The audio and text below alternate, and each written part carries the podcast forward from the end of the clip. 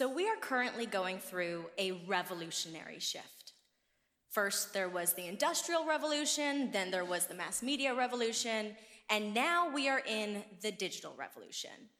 If you think about it, advertising, it stayed relatively the same for about 50 years until the internet and social media came and disrupted it. I mean, when is really like the last time that you bought something because you saw a newspaper ad or a billboard? Now, advertisers are spending their money towards platforms like YouTube and Instagram and Facebook. And on top of these platforms, we have these things called influencers. influencers.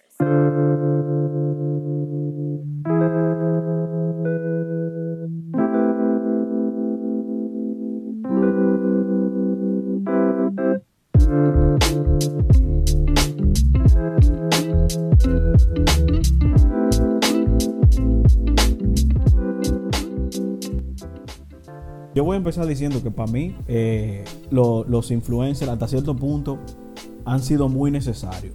Principalmente para las marcas. Para las marcas los, los influencers han sido... Como un producto Mira que de lo que pasa, que siempre ha existido, para mí siempre ha existido influencia. O sea, yo eh, duré un tiempo estudiando mercadeo y según lo que, lo que he visto, siempre se ha necesitado de buscar de un rostro con el que la gente se identifique para poder vender su producto o para que llegue a más personas o para que la persona se identifique con X o Y eh, personalidad o, o- o persona.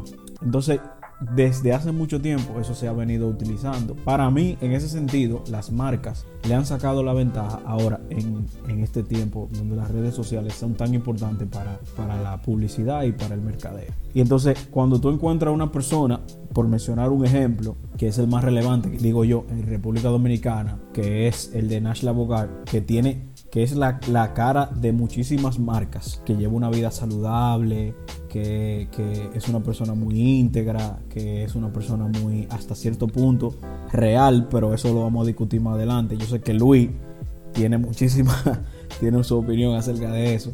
Ellos ven personas como esa y se le acercan y le dicen, hey, eh, mira, tú quieres ser la cara de nuestro producto, porque entendemos que muchas personas te siguen y creen que tú eres una persona muy real y lleva una persona muy, eh, lleva una vida muy saludable y queremos que tú seas la marca y que la lleve.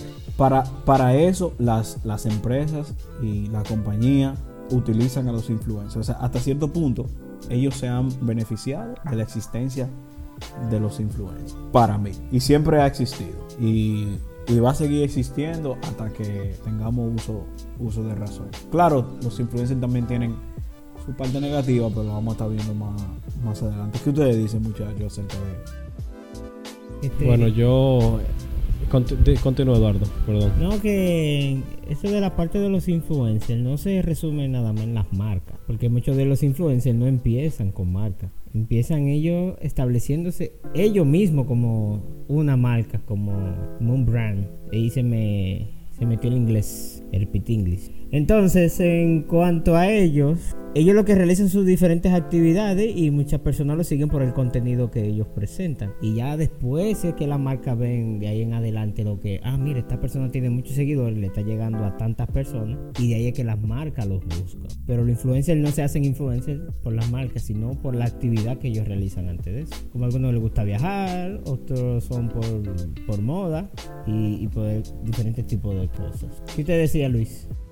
Lo que te iba a decir era en relación a lo que Franklin mencionó, que hace 20 años atrás, 25, 30 años atrás, si las marcas buscaban caras con gente que tú te, te, te ¿cómo te digo? Te identificaras. Porque, por ejemplo, a mí me gusta la ropa que usa fulano. eh, vamos a decir Kanye West, por ejemplo. Y yo quiero los tenis que Kanye West tiene. Eso es una cosa. Pero ahora yo lo veo más desde el punto de vista de no con quien te represente, sino con quien tú quieres ser, que es diferente. Porque que yo quiera los tenis que Franklin tiene, por ejemplo, es una cosa. Ahora que yo quiera ser quien él es y verme como él se ve es otra cosa. Y eso es lo que los influencers están haciendo ahora.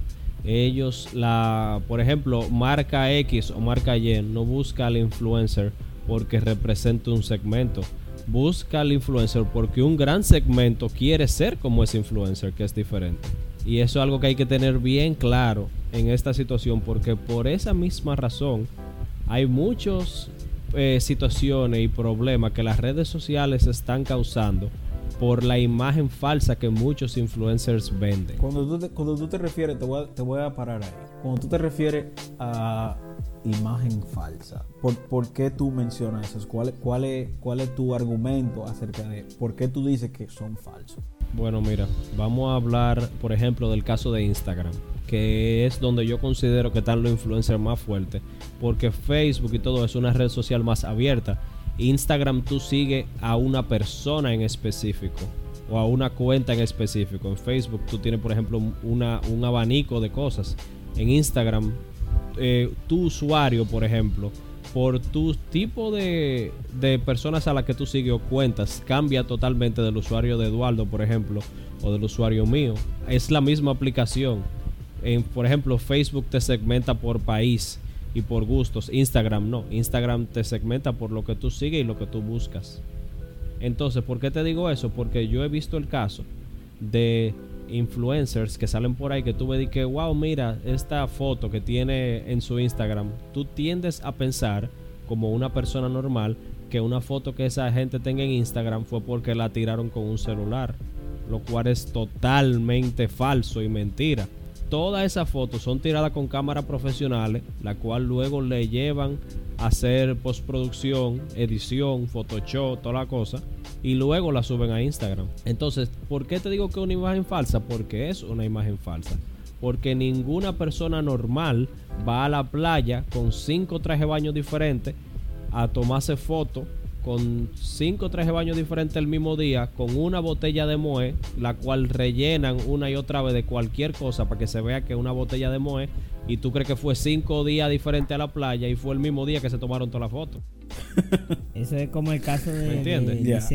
Eso es una imagen falsa. Lisette Cal, no sé si te escucharon de ese caso, de que era una bloguera así mismo, Instagram y todo eso, que esa mujer subía todas esas fotos, ya tú sabes, dándose la gran vida, muchacho, pero eso era pasando la tarjeta de crédito en todos los lados. Oh, yo creo que yo sé que ella via- era europea y viajó a Estados Unidos, creo que fue, y dejó deuda de 200 y 300 mil Sí, dólares. en enseñando una sitios. vida como Miércoles. que ella era rica, exacto. Y entonces después estaba pidiendo dinero a sus, a sus followers para... Pues, Miércoles a ese nivel. Ah, que Wow, no. Sí, no, sí, porque es un mundo de fantasía. para que sepa. Exacto. Pero lo que yo creo que nosotros tenemos que diferenciar, porque muchas de esas personas lo hacen por el estatus que quizá ellos, creen ellos creen que tienen. Si yo tuviera un millón de seguidores, obviamente yo trataría de buscar algún tipo de, de conversión de, de esos seguidores que yo tengo para mi propio beneficio. ¿Comprende? Entonces, muchas veces ellos lo hacen de, no lo hacen de manera intencional. No lo estoy defendiendo porque yo no soy influencer. Tengo muchos amigos que son influencers, es verdad. Pero si yo tuviera en esa posición que ellos están, quizá yo haría lo mismo también. Principalmente en la situación que nos encontramos ahora mismo. Claro. si tú sí. tuvieras, Luis y Eduardo, si tú tuvieras, si ustedes tuvieran un millón de, vamos a ser honestos, respóndanme lo más honesto que, que- que- que ustedes puedan. Si ustedes tuvieran un millón y pico de seguidores, vamos a poner medio millón. Tiene que ser ni un millón. si ustedes tuvieran medio millón de seguidores cada uno, ustedes no harían lo mismo que hacen esos influencers. Yo trataría de sacarle beneficio a mis seguidores, por lo menos vendiendo posts. Pero yo, honest, eh, claro, es una percepción muy, muy mía, muy personal, es una opinión. Eh, yo sí trataría de hacerlo, pero siendo yo, no vendiendo una imagen falsa. Ahora, claro, eso depende del tipo de persona que tú seas y al target que tú te, estés dirigiendo. Porque si, por ejemplo, tú eres una mujer con un cuerpazo, tú vas a vender tu cuerpo en el sentido de la imagen, no físicamente si tú vas a querer promocionar ropa, vas a querer promocionar tenis, vas a querer promocionar joyería. En mi caso, como hombre, eso es poco común, pero yo trataría de sacarle un beneficio, claro que sí, no te voy a, decir lo contrario. Pero es que hay que tratar de hacerlo así mismo, tú siendo auténtico, siendo tú, no aparentando algo que no eres. Porque no, no sé si también escucharon de un caso reciente que fue tendencia en Twitter, de una influencer que hizo unas agendas. Dominicana. Dominicana, que hizo unas agendas José, Y esa agenda la vendía a un precio bien costoso. Y ella la vendía como que todo era su idea y todo eso. Hasta que se destapó como el, el que si yo qué gate. Un Wikileaks le hicieron a ella. Ah, El agenda La gate. En la agenda Sí, gay. porque iba a decir el nombre de ella, pero lo, quiere, lo quería obviar. La agenda Gate se armó. Y esa mujer, todos los artes que tenía esa agenda fueron plagiados de otros artistas. Incluso que ella le hizo. un- Y las frases motivacionales también. También la frase. O sea, ese tipo. Entonces, lo que te digo es: hay que tratar sea. de ser lo más auténtico que se pueda. Uno con esos seguidores, porque influencer quiere decir que uno influencia en ellos, ¿verdad? Exacto, Entonces, tenemos exacto. que tratar de no vender una imagen falsa porque al final, como que todo se descubre. Ya van dos casos: tenemos el de esta bloguera de aquí, Instagram dominicana, y el caso de Lice Kauf que, que le había dicho. Y muchísimos otros casos hay así mismo. Así que hay que tratar de ser auténtico con eso. No sé si ustedes vieron el fuego que Sí, David Ortiz le mandó a los influencers. No, Yo no lo vi, No eso lo vi, no. no. Dice David Ortiz. Tenemos mucha gente en República Dominicana que supuestamente son influencers, pero ahora se dan cuenta que no son influencers nada, porque no llevan el mensaje que se necesita ahora, dijo David Ortiz. Ese, ese, ese es mi pro- es ese es mi próximo punto. Vamos a hablar de eso. Yo te lo dije eso a ti hace par de días. El, el, el tema de los influencers ahora mismo. No, de eso, de que si tú eres influencer, eh, tú mueves gente. ¿Dónde están? ¿Qué están haciendo todos los influencers que tanto abogan por sus seguidores ahora en este momento de la cuarentena? ¿Dónde están? ¿Por qué no suenan? Porque no pueden hacer nada que sea beneficioso para ellos durante la cuarentena. Porque en este momento ellos tienen que dar. Y como ninguno están dando nada, no suenan. Yo creo que los influencers ahora mismo están desesperados. Están desesperados toditos. O sea, porque la vida de un influencer es mostrarte la vida que ellos llevan también. Porque el- vuelvo, vuelvo donde estaba ahorita. O sea, si yo soy influencer y se me acerca una marca, yo voy a hacer una sección, una sesión de fotos, voy a hacer, eh, voy a sacar tiempo para tirarme fotos y promocionar el producto. Pero también está la otra parte que ustedes dicen, de enseñar la vida que yo llevo. Que yo llevo una vida lujosa, que yo llevo una vida bien, que yo no tengo problemas etcétera, etcétera, etcétera. Entonces, ahora mismo, ahora mismo, los influencers tienen que estar volviéndose locos y jalándose los moños toditos. Porque ellos no tienen, no tienen para dónde salir, no tienen, no tienen con qué frontear. O sea, No no, pueden romper no- ojos. no pueden romper ojos. Exactamente. Yo estaba, yo eh, estaba viendo ahorita, creo que lo pusimos en, en la página, que ahora mismo el fronteo más grande ahora mismo es de que tú enseñar lo que tú sabes cocinar y hacer una comida gourmet y, y subir y subir eh, y subir los pasos de que, de que eh, ingredientes, que sé qué. o sea, ahora mismo la vida de los influencers está súper súper difícil y no puedo enseñar como esa vida que, que ellos viven. Pero ese era mi próxima mi próximo punto. Gracias por, por, por traerlo a colación, Eduardo.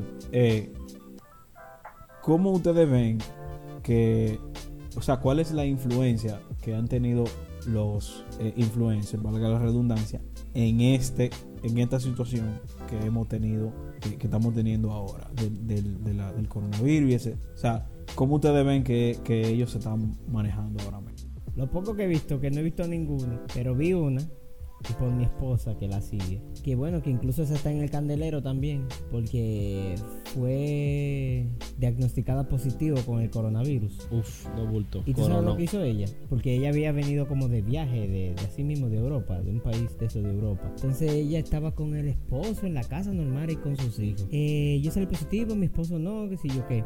Al final después el esposo salió positivo y estaba malísimo en el hospital por la irresponsabilidad. Después estaba pidiendo ella que oraran por su esposo. Se ha visto mucho las irresponsabilidades. También en España hay muchísimos que quieren salir, que no aguantan más estar en la casa. Voy a salir, voy a salir. Que eso también puede influir en sus seguidores.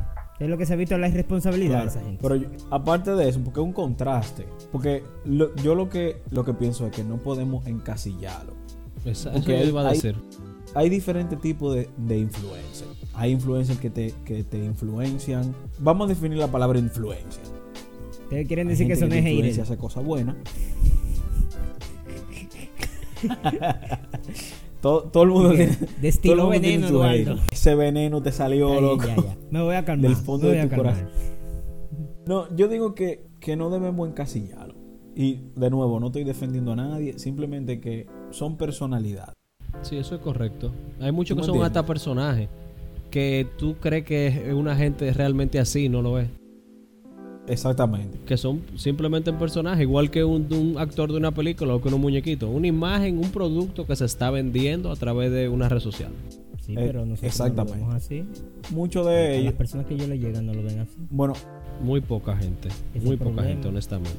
exactamente. Porque entonces yo tengo que poner en el bio, este es un personaje, este no soy yo. Quizá no conocen su audiencia y ahí donde voy. Muchos no tienen la, la educación que tienen otra gente, no conocen su audiencia y actúan de manera errática y de una manera que arbitraria que quizá un jovencito de 15, 12 años lo vea que está haciendo cosas buenas. O sea, que lo vea bien, que lo vea Ahí Logan algo- Paul. Logan, exactamente. Por ejemplo, es un buen ejemplo. Lo- esos tigres, Logan Paul y, familia. Eh, lo, que, lo que no saben lo que los quiénes son Logan Paul, búsquenlo en, búsquenlo en YouTube. Logan ¿Todavía Paul. tiene Ustedes canal? van a ver todas las toda la- sí, todas las cosas que, que ellos hacen, el hermano y el Jake Paul. Que quizá un jovencito que lo vea dice, ah, no, pero eso está bien. Y se pone a hacer la misma cosa que ellos hacen. Pero no necesariamente eso está correcto. ¿Tú me No, para nada. Entonces, por eso voy a lo mismo que estaba hablando ahorita. No debemos encasillarlo, porque hay influencers que influencian en cosas buenas y hay influencers que influencian en cosas malas de manera ignorante. Porque ellos saben que está mal, pero sin embargo lo hacen por un like, lo hacen por un view Para llamar la y lo, atención. y lo hacen por una suscripción o para que te sigan, para llamar la atención también o para volverse o para volverse viral. Y ahí es donde yo voy cuando hacen ese tipo de cosas absurdas, sin sentido, Un, ca- solamente un por- Carlos Montecu cualquiera. un Carlos Montesquieu cualquiera, etcétera. Entonces, volviendo, retomando el tema de estos tiempos de coronavirus, de estos tiempos de cuarentena, hay influencers que yo he visto personalmente que sí están haciendo la cosa bien, que sí están influenciando a la gente de manera positiva, Quédate en casa. Que están influenciando exactamente, están diciendo a la gente quédate en casa, lávate la mano, usa mascarilla, no salgas si no es necesario, ponte a hacer ejercicio. ¿Tú me entiendes? Están influenciando a sus seguidores porque conocen su audiencia y, y son conscientes y están reaccionando de la manera que se debe. Pero hay otros que son sumamente inconscientes que no están reaccionando de la manera que se debe. Ahora, Luis, me gustaría escuchar tu opinión acerca de los influencers ahora mismo que tú has visto de, durante este tiempo de, eh, de coronavirus. Bueno, mira, honestamente, yo te voy a decir que de los que yo sigo, porque yo te voy a ser honesto, hay algunos que yo los sigo porque no me gustan y hay otros que los sigo porque me gustan.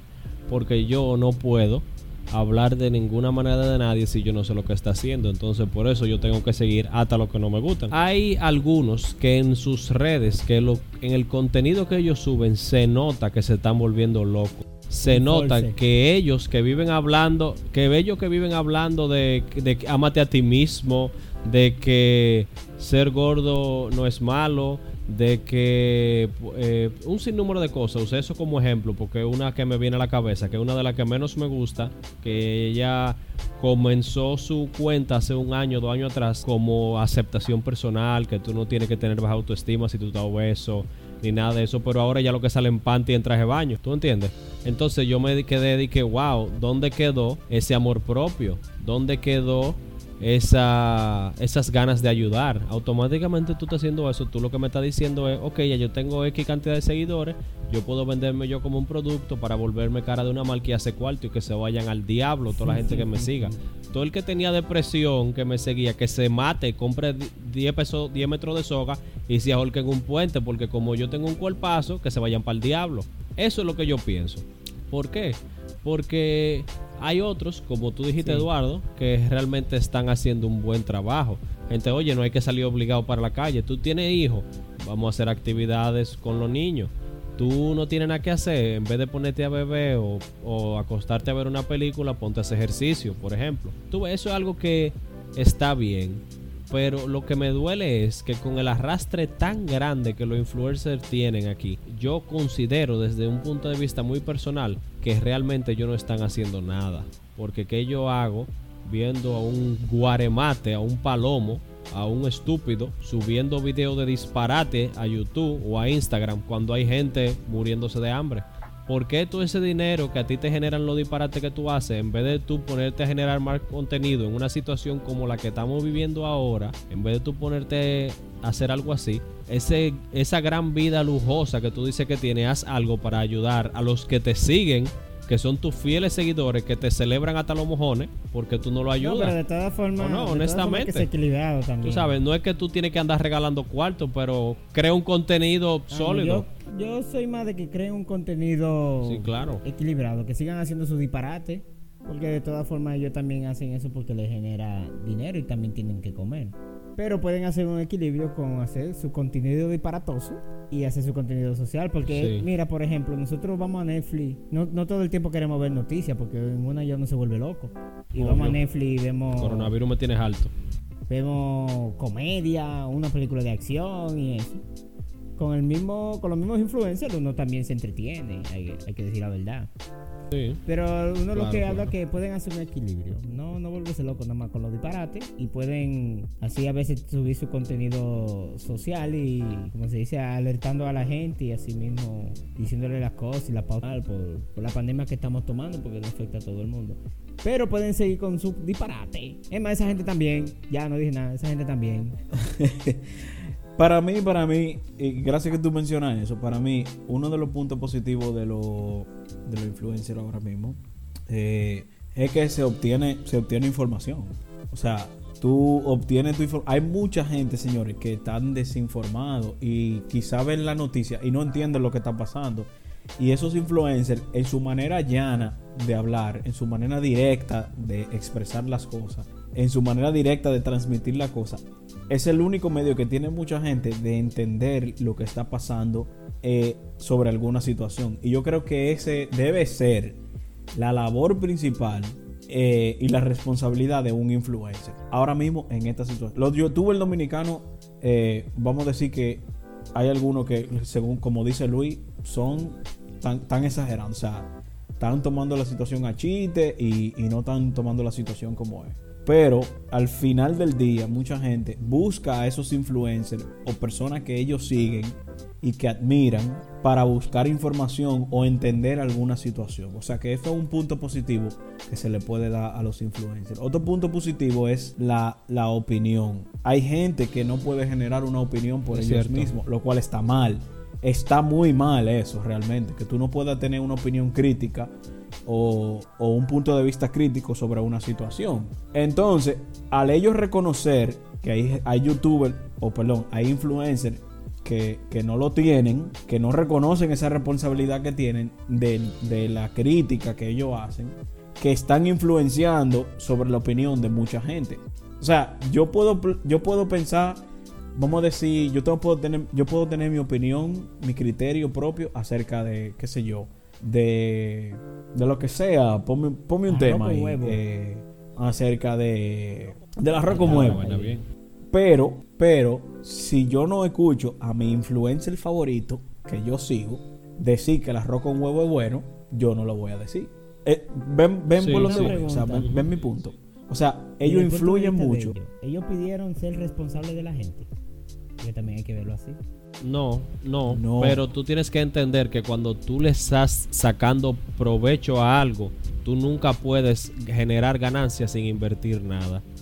Tan simple como eso. Tan simple como eso. Cero más cero es cero y cero entre cero también es cero. Entonces, tú para poder sacar algo, tú tienes que invertir. Entonces, ¿qué, si tú quieres generar un contenido de calidad, tus seguidores deben de tener un mínimo de calidad. Tan simple como eso, porque si no, tú mismo te desfasas si cambia un poquito lo que tú le estás brindando, porque te van a dejar de seguir, porque tú ya no estás haciendo la basura que hacía, o porque lo que está haciendo es muy bueno para las mentes que te siguen. No, pero es tan simple como en el sentido de que a veces nosotros hablamos Exactamente. ellos tienen un sentido de responsabilidad con los seguidores y todo eso. Pero ahora hay que verlo desde el punto de vista de ellos. No, no, es, es ahí. Yo no. responsabilidad Tú tienes un punto, no, es verdad. Ellos me están siguiendo. Exacto. es verdad, no, eso es verdad. Porque quieren. Yo tampoco lo obligo. Ellos me siguen porque ellos quieren. Yo no le estoy poniendo una pistola en la cabeza a nadie. Eso, eso es cierto. Ahora, ya en ese caso particular, el malo es el que lo sigue. Pero es difícil darse cuenta. A veces tú tienes que tocar fondo para tú saber Eso como lo... eh, eh, mira, las redes sociales en eso son como una droga. A veces tú tienes que tocar fondo para tú saber qué tan mal tú estás. Tan simple como eso, porque se vuelve un vicio igual que cualquier otra cosa. Real. Y tú eres, y tú como influencer, eres esa persona El dealer, que le brinda, que le brinda, exactamente, que le consigue esa, ese, esa droga. Es porque tú, como, como, como influencer, eh, te, te esmera y busca cualquier oportunidad pa- para estar relevante. O sea, para mantenerte relevante. Tú te, te montas en la ola de cualquier cosa viral que tú veas ahí y te montas ahí sin saber si eso está afectando de manera negativa Mira a los una challenge. persona. Los challenges, por ejemplo. haciendo disparate, porque sí, para que te vean. Por- porque sí, para que te vean, para ¿Cuál fue el primer challenge? El, bo- el Bucket Challenge. No había challenge más viejo, yo creo. Vamos a ver. No, buscar. ah, sí, había. An- había antes mucho- del había Bucket Challenge. Sí, habían, habían otros challenges realmente. Pero ese fue uno, por ejemplo. Ese fue uno que fue positivo, porque fue por una, fue por una causa buena, ¿tú me entiendes? Pero hay otros que son sumamente estúpidos, como el Cinnamon, Cinnamon Challenge. Loco, ¿Ustedes yo me de eso? acuerdo de eso. O sea, fue hace como cinco años comiendo canela en polvo. Loco, de que meterse una canela en polvo así, de que, de que, o sea, una cucharada de canela, eso- eso es, eso es mortal. Eso es de que, Oye, este, oye, este. Muy mal. Había uno que se llamaba Banana Sprite Challenge. Que era que tú te tenías que comer dos guineos rápido y beberte una lata de Sprite. Y evitar a toda costa vomitar. Porque el guineo, el potasio del guineo genera una reacción de mucha efervescencia con el Sprite. Y tú tenías que aturugarte y forzar el no vomitar. Explícame, dime rápido. Va y se te voltea una tapa del estómago, una vaina. Y te muere. Bien, ya tú sabes. Y hay gente que, que lo siguen porque, ah, mi, mi influencer favorito lo hizo. Ah, Exacto, yo lo quiero hacer ahora. Y ya, y ya tan interno. Eso es, por ejemplo, lo del planking. ¿Ustedes se acuerdan del planking? ¿Tú sabes la gente que se murió Sí. haciendo planking? No, fuera de coro. Oye, se murieron alrededor del mundo más de 300 gente haciendo planking. Porque ellos dijeron, no, yo voy a hacer la mejor, la mejor selfie de planking. Y se subían a una grúa y se caían. ¿Qué es lo que es el planking? Para el que no- para que es no saben, que cuando no tú te pones en una posición como una tabla recta y tú tratas de hacer equilibrio. Ajá, tú tratas de equilibrio con, entre el estómago y la barriga, con los brazos y, y la pierna como en posición de militar, de en, ¿cómo se dice eso? Atención, ah, pero acostado. sí, exacto. Cocho, mano. Pero te, yo te estoy diciendo, yo voy a hacer, cuando yo sea influencer, yo voy a hacer un challenge. ¿Ustedes saben cuál es? Que todo el- yo voy a, voy a subir un post con mi número de cuenta y que todo el mundo me deposite mil Y después tú tienes que adivinar quién fue que te lo depositó. Y yo tengo que adivinar quién fue que me lo depositó. que me lo de- No, hombre, eso depende, pero de mil pesos, es más de, quin- de 100. Así mismo se va a llamar. El mil pesos. Deposítame 100 pesos challenge. Deposítame mil pesos challenge, ya tú sabes. Pero miren, ya para, para, para concluir, antes de irme, quería hablar de un caso extraordinario. A donde llega, o sea, un caso ridículo de, de puede llegar eh, este tema de los influencers. Ustedes conocen a una a una youtuber eh, de 19 años que ella vendió el agua con la que ella se bañó. Ustedes, ustedes saben. Sí, sí, sí, yo, yo escuché de eso. Bueno, la jeva se llama. La jeva se llama Belle Delphine. Se llama. Y ella vendió el agua con la que se bañó a todos sus seguidores. Y ustedes saben que Se hizo rica. se vendieron todas los potes de agua que ella estaba promocionando. Ella eh, se llama eh, el tag de ella se llama Gamer Gamer Girl Bath Water. Cada frasco ella lo estaba vendiendo en 30 dólares.